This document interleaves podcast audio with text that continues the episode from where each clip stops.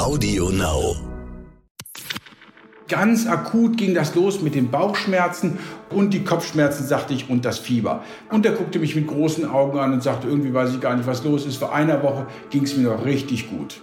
Ich glaube, es gab wenig Patienten, die wir so oft visitiert haben wie diesen jungen Mann. Wir sind dort, ob es die Oberärzte waren, ob es ich waren, sind wir dort dreimal am Tag hingegangen und haben uns überlegt, was der hat.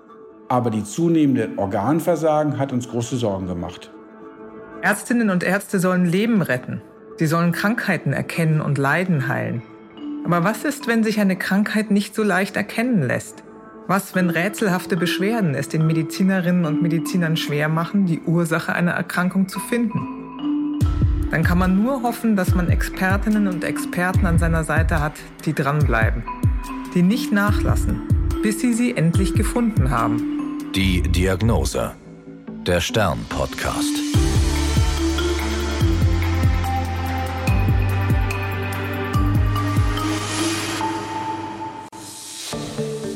Magen-Darm-Krankheiten, Magen- und Darmspiegelungen, Patienten mit bösartigen Erkrankungen in dem Bereich, die Versorgung von Intensivpatienten. Das ist der Alltag von Professor Dr. Andreas Sturm. Er ist Chefarzt der Inneren Medizin mit Schwerpunkt Gastroenterologie an den DRK-Kliniken Westend in Berlin. Mit ihm spreche ich über einen jungen Mann, der zu ihm in die Klinik kam, mit dem Verdacht auf eine chronisch entzündliche Darmerkrankung. Was letztendlich die richtige Diagnose war, das fanden Professor Sturm und seine Kolleginnen und Kollegen in Teamarbeit heraus. Einen maßgeblichen Hinweis gab am Ende eine Kinderärztin. Also eigentlich habe ich ihn hier kennengelernt hier bei uns im Ultraschall. Das ist ein junger Mann gewesen, der in einem anderen Berliner Krankenhaus aufgenommen wurde mit dem Verdacht auf eine Darmerkrankung, eine Darmentzündung. Das ist nun mal das, worauf ich mich spezialisiert hatte. Und da die Kollegen in sechs, sieben Stunden, wo der in der anderen Notaufnahme war, schwerste Bauchschmerzen entwickelte und die Kollegen nicht so richtig wussten, wo es ist, haben sie sozusagen uns angerufen, ob wir uns den Patienten anschauen können, ob sie uns den verlegen können. Morbus Crohn, so heißt diese Verdachtsdiagnose, also eine typische Erkrankung des jungen Menschen mit starken Bauchschmerzen. Der hatte nicht nur Bauchschmerzen, sondern noch ein bisschen mehr, wenn ich mich richtig erinnere, oder? Ja, als er dann hier in der, in der, im Ultraschall war, als wir uns ihn angeguckt haben, hatte der auf einmal Gelenkschmerzen geklagt, gerade die Schultergelenke hatten ihm wehgetan. Er hatte einen Hautausschlag gehabt, also so ein Exanthem, so rote Flecken am ganzen Körper. Und da habe ich irgendwie erst mal gezweifelt an der Diagnose und war mir nicht so ganz sicher, denn gerade diese roten Flecken überall im Körper ähm, haben nicht so richtig zu der Verdachtsdiagnose Morbus Crohn gepasst. Hm. Hat er denn schon Blutwerte mitgebracht aus der anderen Klinik? Was war da auffälliges zu sehen? Hohe Entzündungswerte, sehr hohe Entzündungswerte, die hundertfach über dem normalen lagen. Auch das ist ungewöhnlich. Und, habe ich gerade vergessen zu erzählen, Fieber hat er gehabt. Ähm, 39 Grad, ihm ging es nicht gut. Er war so richtig, wir würden das sagen, im Eimer. Der junge Mann hat sich richtig schlecht gefühlt. Und wenn sich schon ein junger Mensch so schlecht fühlt, dann haben die meistens auch was. Sie haben gesagt, Sie haben den jungen Mann im Ultraschall kennengelernt. Verdachtsdiagnose, die im Raum stand, war Morbus Crohn. Sie waren sich nicht so ganz sicher, ob das äh, in die richtige Richtung ging. Was haben Sie denn gesehen, als Sie ihn untersucht haben? Wenn jemand hundertfach erhöhte Entzündungswerte hat, Fieber hat, es richtig schlecht geht, dann erwarte ich im Ultraschall, dass man eine richtig dicke Darmwände sieht, vielleicht ein bisschen freie Flüssigkeit, Lymphknotenvergrößerung, aber das war gar nicht der Fall. Ähm, wir hatten vielleicht eine ganz leichtgradige Entzündung gesehen, aber der Bauch war völlig in Ordnung. Der hatte richtige Bauchschmerzen der gehabt, der junge Mann, aber der Ultraschall war normal. Das hat nicht mit dem Morbus Crohn zusammengepasst. Und da habe ich schon gezweifelt und gesagt, hm, nee, der hat bestimmt was anderes. Mhm. Hatte er denn nur Bauchschmerzen oder auch noch Verstopfung, Durchfall, irgendwas in der Richtung? Ja, er hatte Durchfälle gehabt und so lange war das noch gar nicht, sondern erst im Prinzip zwei, drei Tage, wenn ich mich richtig erinnere. Und gerade diese Patienten mit diesen chronischen Darmerkrankungen, die haben das oft monatelang.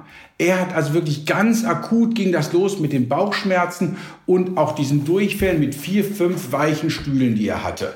Das war das, was er hatte. Und die Kopfschmerzen, sagte ich, und das Fieber. Das ist sozusagen, und er guckte mich mit großen Augen an und sagte, irgendwie weiß ich gar nicht, was los ist. Vor einer Woche ging es mir noch richtig gut.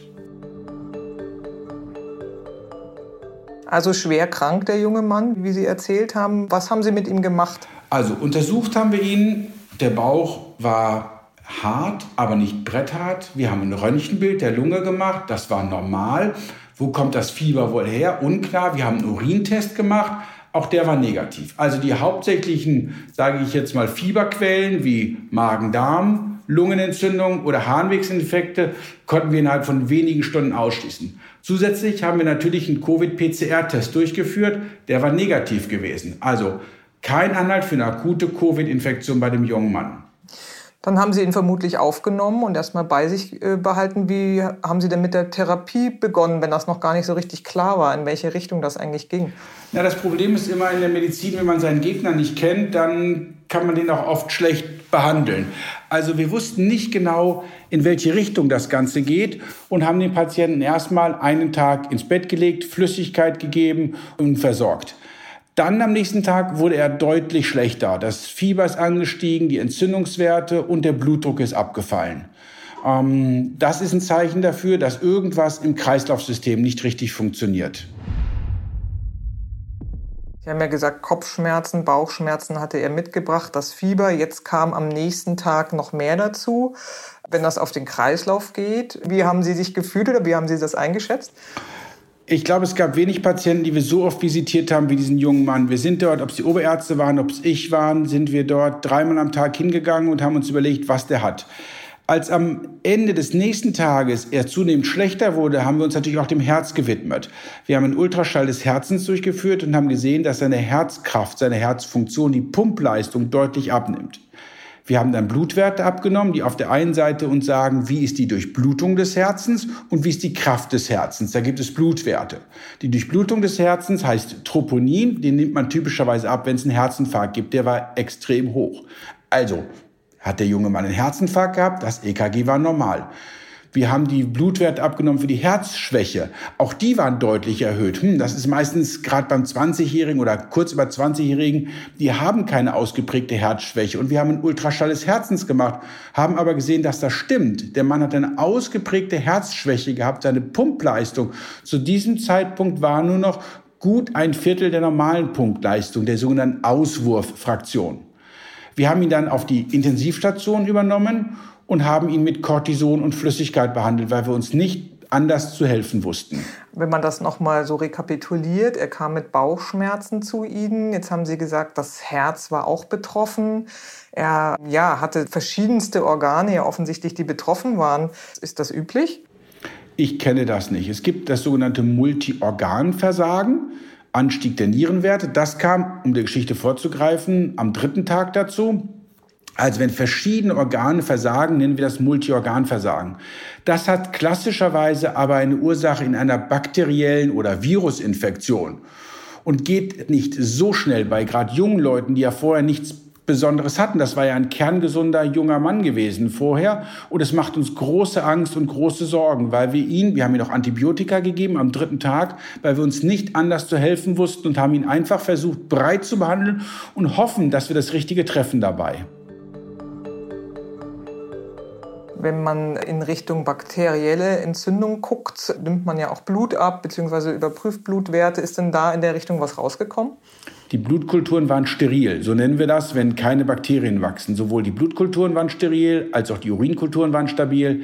Wir haben nochmal einen Ultraschall der Herzklappen gemacht. Manchmal gibt es eine Herzklappenentzündung, Endokarditis genannt. Auch hier hatten wir keinen Anhalt dafür, dass das ein Problem ist bei dem jungen Mann. Aber die zunehmende Organversagen hat uns große Sorgen gemacht. Sie haben ja gesagt, Sie haben ihn dann auf die Intensivstation verlegt. Das heißt, er kam gebeutelt und in einem schlechten Zustand zu Ihnen. Und wie war er dann auf der Intensivstation? Die Lungenfunktion war eines der wenigen Sachen, die gut war bei dem jungen Mann. Er wurde nicht bebeutelt oder wurde nicht beatmet. Aber das Problem war die zunehmende oder die abnehmende Herzleistung. Das heißt, der Blutdruck ist abgefallen. Der systolische Blutdruck war deutlich unter 80. Der diastolische Blutdruck war um die 40. Das heißt, er hat ein zunehmendes Pumpversagen Pumpversagen bekommen. Das Problem bei dem Pumpversagen ist es, dass die Organe nicht mehr genug mit äh, Sauerstoff oder mit Blut versorgt werden und zum Beispiel, das ist typisch, Leberwerte ansteigen und die Niere ansteigt, Schockleber oder Schockniere, weil nicht mehr genug Druck auf den Endorganen herrscht. Deswegen mussten wir ihm kreislaufunterstützende Medikamente, wenn das Katecholamine, also Adrenalin und die Geschwister davon geben, damit der Kreislauf, die Gefäße sich zusammenziehen, um überhaupt einen Blutdruck bei dem jungen Mann zu erreichen. Ich meinte mit gebeutelt, dass er sozusagen gequält von ja. seinen Symptomen ja. kam und Sie haben das äh, bebeutelt von, von der Beatmung äh, genau, gerade gemeint. Genau. Aber Sie haben ja gesagt, es gab keinen Hinweis auf eine bakterielle Infektion. Sie hatten vorhin erzählt, Sie haben einen PCR-Test bezüglich SARS-CoV-2, also des neuartigen Coronavirus, gemacht. Der war negativ. Das heißt, der Mann hatte keine akute Corona-Infektion. Äh, wenn jetzt so viele Organe im Organismus betroffen sind, äh, für was spricht das denn eher bei einer Infektion? Also prinzipiell spricht es für eine schon virale Infektion. Ähm, vom Blutbild haben wir eine Veränderung der Lymphozyten gesehen. Lymphozyten sind die weißen Blutkörperchen, die den Virusinfekt vermitteln. Die waren verändert. Das heißt, wir hatten schon den Verdacht, dass es eine Virusinfektion ist und wir haben für Epstein-Barr-Virus geguckt, für Zytomegalie-Virus, für Varizellen, also für eine ganze Reihe verschiedener Virusinfektionen und haben dort nichts gefunden. Und was wir dann gemacht haben, wir haben ihn natürlich gefragt, ob er eine Corona-Infektion hatte. Und dann hat er gesagt, ja, er hatte sich nicht gut gefühlt, er hatte keinen Corona-Test, also er hatte keinen positiven Nachweis gehabt, aber er hätte sich nicht gut gefühlt. Und daraufhin haben wir auch Antikörper bestimmt gegen das ähm, SARS-CoV-2-Virus und haben positive Antikörper gemessen. Das heißt, wir wussten, aha, der junge Mann hatte eine Covid-Infektion gehabt. Also Zustand nach Covid-Infektion konnten wir sehen, alle anderen Viren waren auch negativ gewesen. Das heißt aber, es war nicht so stark und doll und deutlich, dass er damals schon gewusst hat, als er es hatte, ah, jetzt habe ich Corona, sondern äh, auf Nachfrage von Ihnen hat er gesagt, ja, ich habe mich mal eine Zeit lang nicht so gut gefühlt. Muss man sich das so vorstellen? Genau, und das ist auch in der Literatur bekannt. Die Covid-Infektionen, die später zu sogenannten Multiorganversagen führen, laufen oft sehr milde ab, die ursprüngliche Infektion. Und das ist das, was wir jetzt gelernt haben. Typischerweise haben die Menschen, die später dieses Multi-Entzündungssyndrom haben, eine leichte Covid-Infektion vorher. Das heißt, der Körper eliminiert das Virus wahrscheinlich unvollständig oder pathologisch. Und das muss man erst lernen. Das wussten wir alles nicht. Aber er hatte eine leichte Covid-Infektion und so als junger Mann hat ihn das jetzt nicht so wahnsinnig interessiert und ist jetzt auch nicht weiter zum Arzt gegangen. Hm, das ist ja das Besondere. Sie haben gesagt, am Anfang hatten Sie einen PCR-Test gemacht, um zu gucken, ob er eine akute Corona-Infektion hat. Das ist ja der klassische Abstrich, den wir auch kennen. Der war ja negativ, also erstmal nicht an Corona gedacht, jetzt Antikörper im Blut äh, gegen SARS-CoV-2. Also er hatte Corona gehabt, hat es aber selber gar nicht so doll mitgekriegt. Wie ging dann das in der Recherche weiter? Ich glaube, einen entscheidenden Hinweis haben Sie dann von einer Kollegin bekommen in der Sache. Wie war das? Genauso ist es. Die Erkrankung oder die Folgen von Covid als Long, Long Covid kennen wir Müdigkeit, Abgeschlagenheit, diese Faktik. Das ist uns durchaus auch bekannt gewesen. Aber dieses Multiorganversagen, das kannten wir erwachsenen Gastroenterologen nicht und haben letztendlich mit Kinderärzten, mit unserer Kinderärztin gesprochen, die dann auf die Idee gekommen ist, dass es ein Multiorganversagen, ein PIMS sein könnte, welches die Kinderärzte allerdings nur so bei 13 bis 15-Jährigen kennen. Bei älteren Kindern kennen die das gar nicht. Können Sie mal den Ausdruck PIMS erklären? Das ist ja ein relativ neuer Krankheitsbegriff, den es noch gar nicht so lange gibt. Absolut. Die ersten PIMS-Fälle sind so vom guten Jahr etwas weniger beschrieben wollen nach der ersten Welle. Ganz wenige Patienten, die ein pädiatrisches, das P, Inflammation, also I, Multiorgansyndrom bekommen haben, PIMS. Das bedeutet ein bei Kindern auftretendes Multiorganversagen aufgrund von einer Entzündung mehrerer äh, Organe. Und was haben die Kinder dann für Symptome, wenn es denen schlecht geht? Kopfschmerzen, Gliederschmerzen, Bauchschmerzen, Fieber, Hautausschlag. Das sind so die Hauptsymptome, die die haben. Also eine klassische schwere Grippe irgendwie, aber halt alles ein bisschen mehr. Das ist das klassische Symptom. Und das Gemeine oder Tückische daran ist ja, dass die Corona-Infektion, die ja dann bei den Kindern auch vorausgegangen ist, gar nicht so doll aufgefallen ist. Richtig?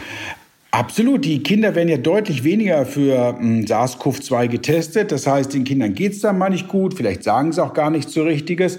Und gerade die Menschen oder die Kinder, die ein PIMS, also ein späteres Multi-Entzündungssyndrom bekommen, haben ganz leichte Verläufe der SARS-CoV-2-Infektion. Und wir glauben mittlerweile, dass hier auch die Ursache von sein können, dass das Immunsystem nicht so ganz richtig oder korrekt auf dieses Virus reagiert. Können Sie da die Zusammenhänge bitte mal erklären, was das Immunsystem eigentlich macht, wenn das Coronavirus ankommt, sage ich jetzt mal, und was dann bei den Kindern oder Betroffenen nicht so richtig läuft? Weiß man das schon genau? Nein, leider nicht. Wir verstehen von dem Virus ganz viele Sachen nicht, obwohl wirklich überall in der Welt darüber geforscht wird. Wie geht normalerweise eine Infektion ab? Das Virus, das kommt in den Körper und es gibt eine Immunantwort. Die wird über sogenannte T-Zellen, T-Lymphozyten vermittelt. Die bekämpfen das Virus, schütten Botenstoffe aus letztendlich und versuchen über sogenannte Killerzellen das Virus abzutöten. Wenn das gelingt, dann wird ein zweites Immunsystem aktiviert, das sogenannte B-Zellsystem. Das B-Zellsystem ist für die Bildung von Antikörpern verantwortlich. Bildet also diese Stoffe, die wir später im Blut messen und die das sogenannte immunologische Gedächtnis sind. Das heißt, die erinnern sich später, dass das Virus ja schon mal im Körper vor, weiß nicht, zwei, drei Jahren oder wie auch immer waren. Und wir glauben, dass die Unterhaltung, dieser Crosstalk, die Kommunikation zwischen dem T-Zell und dem B-Zellsystem nicht richtig funktioniert. Das heißt, die T-Zellen bekämpfen das Virus, aktivieren die B-Zellen zur Antikörperbildung, aber schalten sich selber nicht ab. Das heißt, die T-Zellen denken weiterhin, das Virus ist da und führen zur Ausschüttung von Entzündungsstoffen. Und da ist das Problem. Weil diese Entzündungsstoffe sozusagen an verschiedenen Organen im Körper die Entzündung anheizen, das ist einfach fehlgeleitet und hört nicht mehr auf von alleine. Genauso ist es. Wir kennen das aus anderen Erkrankungen, fehlgeleitete Immunsysteme.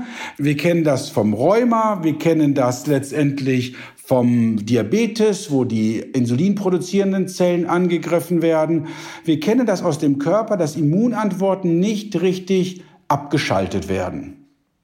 Und Sie haben das ja eben von dem PIMS-Syndrom erzählt bei den Kindern. Wie viele Kinder weltweit gibt es denn damit oder in Deutschland? Das ist ja nun relativ neu, das Krankheitsbild. Weiß man da schon was drüber, wie häufig das ist? Es gibt ein PIMS-Register, was über die Universität in Dresden gemacht wird, was jetzt ungefähr 280 Patienten mit PIMS hat. Vor allen Dingen in der zweiten Welle. Jetzt nimmt es wieder ab. Für die dritte Welle haben wir noch nicht so viele Kinder gesehen, weil wir wissen, es dauert ungefähr zwei bis vier Wochen nach der Covid-Infektion, bis dass äh, PIMS auftreten kann. Also diese Antikörperbildung muss erst angeheizt worden sein, also Zustand nach PIMS, bevor es kommt. Weltweit gehen wir von ungefähr 1000 Menschen oder 1000 Kindern insgesamt in der Welt aus, also eine sehr seltene Erkrankung. Und jetzt äh, haben Sie das ja sehr anschaulich bei den Kindern beschrieben, aber der Patient war ja nun äh, ein junger Mann. Wie passt das denn zusammen oder wie haben Sie weitergemacht? Tja, das war das Problem. Ich bin ja selber kein Kinderarzt und wir brauchten erst mal einen Augenblick, um auf die Diagnose zu kommen. Wir haben uns Sorgen gemacht, weil letztendlich es so ist, dass das Herz des Patienten schlechter wurde, die Katecholamine, also diese blutdruckunterstützenden Medikamente, weitergegeben werden mussten. Was wir dann gemacht haben, wir haben dem Patienten hochdosiertes Cortison gegeben, um im Prinzip die Immunantwort des Patienten zu unterdrücken und haben gehofft, dass wir somit diese fehlgeleitete Aktivierung des Immunsystems unterdrücken können. Und das ist uns letztendlich auch gelungen. Am Tag fünf ist es endlich dazu gekommen, dass die Entzündungswerte runtergegangen ist, dem jungen Mann es besser ging, die Bauchschmerzen besser wurden und auch das Fieber aufgehört hat. Also die Beeinflussung des Immunsystems ist der Schlüssel zur erfolgreichen Behandlung dieses Krankheitsbildes. Haben Sie denn da auch in der Fachliteratur recherchiert, wie häufig das überhaupt auf der Welt schon vorgekommen ist? Ja, das haben wir, logischerweise, als wir drauf gekommen sind. Aber das ist ja oft so bei diesen seltenen Fällen, so Mr. House-mäßig. Man muss erstmal auf die Idee letztendlich kommen. Und wenn man die hat, dann kann man ganz viel lesen. Und es gab im Prinzip das deutsche PIMS-Register, was zu diesem Zeitpunkt nur ganz, ganz wenige Fälle in Deutschland hatte und das bei Erwachsenen gar nicht kannte. Wir waren die Ersten, die gezeigt haben, dass es auch Patienten hatten, und es ist auch ein zweiter und dritter Patient sogar gekommen, dass diese Verbindung, dieses Multiorgansyndrom sozusagen auch bei Erwachsenen auftreten kann. Weltweit gab es das schon in England. Das heißt dann PIMS A, A für Adult, das auch bei jungen Menschen auftreten kann, aber die ältesten sind, glaube ich, 30 oder 32 gewesen. Also noch älter darf man in der nicht sein, um dieses Syndrom zu bekommen. Also irgendwie muss es schon ein jugendliches Immunsystem sein. Gibt es denn auch einen anderen Fachausdruck, wenn jetzt Leute sich dafür interessieren und ein bisschen recherchieren wollen? Gibt es noch einen anderen englischen Fachausdruck dafür, wo man nachgucken kann? Genau, das heißt entweder PIMS A oder das heißt PIMS TS, das sind die klassischen Krankheitsbilder dafür. Die Geschwistererkrankung ist das sogenannte Kawasaki-Syndrom. Das ist auch bei Kindern auftretend. Und ich hatte schon erzählt, ist auch ein ähnliche unvollständige Immunsystem auf ein allerdings unbekanntes Virus oder Bakterium. Und es gibt, glaube ich, noch das Stichwort MIS-A. Was ist das? Genau, das ist im Prinzip das Gleiche. Auch hier handelt es sich um ein Multi-Entzündungssyndrom. Aber hier ist nicht ganz klar, ob das MIS-A wirklich hundertprozentig mit dem COV-2 in Verbindung steht, während wir bei den PIMS wissen, aha, hier besteht eine klare Assoziation scheinbar zu dem Covid oder Covid-SARS-Covid-Infektion. So ganz klar kann man das im Augenblick noch nicht trennen, weil wir auch vieles noch nicht so ganz richtig verstanden haben. Das Besondere an, an dieser neuartigen Krankheit ist ja, dass die Corona-Infektion schon eine Zeit lang her gewesen sein kann oder in den Fällen ist und dass die Betroffenen das vielleicht auch gar nicht richtig mitgekriegt haben. Wie lang ist denn die Zeitspanne, bis dann diese Entzündungen auftreten? Typischerweise sind das zwei bis vier Wochen nach der Covid-Infektion. Also irgendwie muss das Immunsystem aktiviert worden sein und dann irgendwie nicht richtig abgeschaltet. Das dauert zwei bis vier Wochen. Das ist der typische Zeitpunkt nach Corona-Covid-2-Infektion. Wie ging es denn mit dem jungen Mann weiter? Der junge Mann hat sich dann am Tag 5, 6 deutlich hm, erholt. Wir hatten ihm ja hochdosiert Cortison gegeben. Auch die Herzfunktion ist wieder besser geworden. Er ist dann auf die Normalstation wieder verlegt worden. Wir haben ihn dann ungefähr noch eine Woche nachbeobachtet und er ist dann wohlbehalten, ohne Kopfschmerzen, mit normalem Herzfunktion, ohne Bauchschmerzen wieder nach Hause gegangen. Das ist ja schon mal eine ermutigende Geschichte. Das war Ihr erster Fall. Ich glaube, das war nicht der einzige, den Sie bisher hatten, richtig? Insgesamt hatten wir drei Patienten. Das war an dem Tag, wo es dem Patienten besser ging, kam eine zweite Patientin zu uns. Auch eine junge Frau, kurz über 20. Die war in der Neurologie eines benachbarten Krankenhauses aufgenommen worden mit dem Verdacht auf eine Meningitis. Stärkste Kopfschmerzen, Fieber, ihr ging es nicht gut. Die Kollegen hatten dann eine Liquorpunktion, also Gehirnwasser untersucht, geguckt, ob dort eine Infektion drin ist, hat ein CT, also eine Schichtaufnahme des Kopfes gemacht. Auch hier war kein Anhalt gewesen und wussten sie nicht weiter, haben sie zu uns geschickt. Wir haben die junge Frau auch nach der Corona-Infektion gefragt. Auch sie konnte sich nicht daran erinnern. Es gab allerdings auch eine deutliche Sprachbarriere. Und wir haben dann gleich einen Antikörpertest gemacht und haben festgestellt, dass sie einen Zustand nach Corona-Infektion hatte. Interessanterweise hatte man ihr da in der Rettungsstelle Novalgin gegeben, ein Schmerzmedikament, und haben, die Kollegen haben dann rote Flecken auf dem Rücken gesehen und haben gedacht, dass das eine Novalgin-Allergie gewesen ist. Aber nachdem wir dann mit einem Übersetzer, mit der jungen Frau gesprochen haben, konnten wir feststellen, dass sie diese Haut also dieses Exem, schon zwei, drei Tage vorher hatte. Und auch sie hatte also typischerweise Fieber, Kopfschmerzen, Hautexanthem, Zustand nach Covid-Infektion. Wir haben jetzt sofort die Herzuntersuchung durchgeführt und haben auch festgestellt, dass sie eine schwere Herzschwäche hat. Und also dieser Pro-BNP-Wert war mehrere tausend gewesen und auch das Ultraschall zeigte, dass sie eine deutlich eingeschränkte Herzfunktion hat. Das heißt, hier konnten wir die Diagnose innerhalb von weniger Stunden erfreulicherweise stellen. Es ist ja interessant, dass sozusagen der junge Mann, von dem Sie anfangs erzählt haben, mit Bauchschmerzen als Hauptsymptom erstmal kam und dann Verdacht Morbus Crohn oder eben diese entzündliche Darmerkrankung im, im, im Raum stand. Bei der jungen Frau jetzt, Sie haben gesagt Meningitis, also eine Hirnhautentzündung, dass es doch so ganz unterschiedliche Schwerpunkte haben kann. Und erst klarer wird, wenn dann andere Organe auch betroffen sind, beziehungsweise dann bei Ihnen, als Sie das Herz nochmal genauer angeguckt haben, richtig? Absolut. Wir würden bei einer jungen, knapp über 20-jährigen Patientin doch weder die Durchblutungswerte des Herzens abnehmen, noch ein Ultraschall des Herzens normalerweise machen. Nur weil wir das letztendlich jetzt kannten, haben wir die Diagnose gestellt und haben ihr andere Medikamente gegeben, nämlich sogenannte Immunglobuline. Immunglobuline binden krankhafte Immunkomplexe. Das sind diese T-Zellen und B-Zellen zusammen mit den Antikörpern, die die Krankheit vermitteln. Die kann man abfangen, das ist so eine Art Schwamm, allerdings ziemlich teuer, kostete mehrere tausend Euro, die dann relativ zügig zu einer Heilung führen. Wie lange brauchte die junge Frau, bis sie wieder ganz gut beieinander war? Das war so spannend zu sehen. Diese Immunglobuline haben dazu geführt, dass in zwei, drei Stunden die Kopfschmerzen weg gewesen sind. Als wir diese Entzündungskomplexe rausgefiltert haben aus dem Blut, ging es ihr in wenigen Stunden besser. Die Kopfschmerzen haben aufgehört, die Entzündungswerte am Abend waren schon deutlich ähm, runtergegangen und sie konnte am nächsten Tag schon wieder eine deutlich bessere Herzfunktion konnten wir bei ihr messen. Was äh, denken Sie, wie viele Fallberichte gibt es jetzt inzwischen von diesem, von diesem neuartigen Krankheitsbild? Das ist ja immer noch relativ selten. Bei Erwachsenen ganz, ganz wenig. Und wir waren wirklich die Ersten hier gewesen und wir haben es zur dritten Welle, haben wir das auch noch nicht gesehen, dieses erneute PIMS. Wir wissen, dass es ungefähr 1000 berichtete Fälle weltweit von den PIMS, also bei den Kindern gibt. Bei den Erwachsenen sind es ganz wenige, aber bei Kindern ungefähr 1000 auf der Welt. Wie schätzen Sie denn das jetzt ein? Ähm, die älteren Bürger sind geimpft, das äh, Impfen schreitet fort. Was glauben Sie, wie das mit diesem Krankheitsbild weitergehen wird? Das Problem ist, dass die Kinder natürlich jetzt erstmal noch nicht geimpft werden. Sie wissen, die Beantragung der Impfstoffe läuft jetzt gerade erst. Und die gehören natürlich auch nicht klassischerweise zur Risikogruppe, weil bei ihnen eine Covid-Infektion im klassischen Sinne milder verläuft, wobei das Klassische natürlich nicht die ganzen psychologischen Folgen hinter uns bringt. Gerade dieses Long-Covid, also depressive Verstimmung bei Kindern und so weiter, tritt ja häufiger auf als bei Erwachsenen. Aber das zählt ja im Augenblick leider noch nicht so gut. Das heißt, bis dieses PIMS weniger wird, wird es noch lange dauern, denn die Kinder letztendlich sind ja immer noch nicht wirklich gut geschützt bei uns.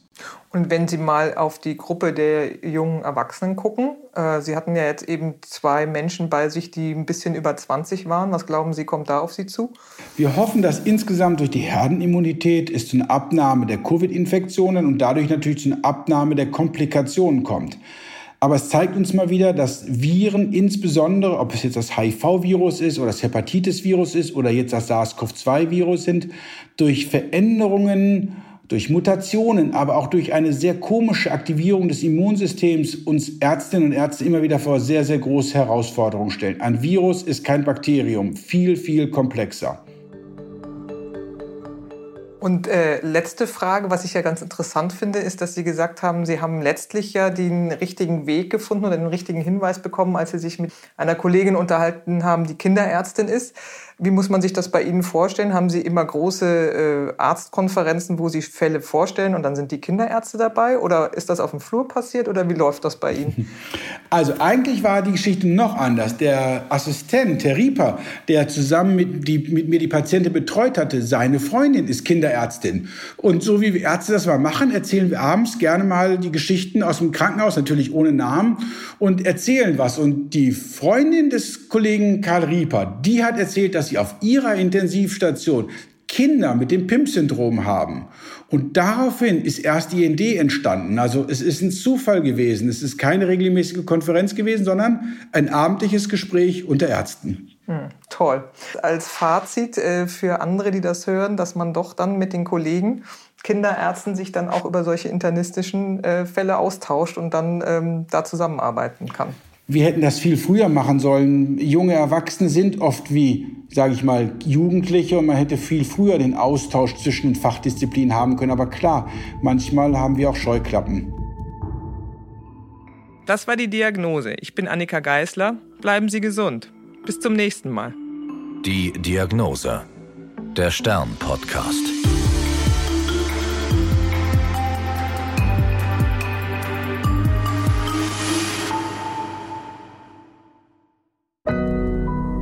Audio Now.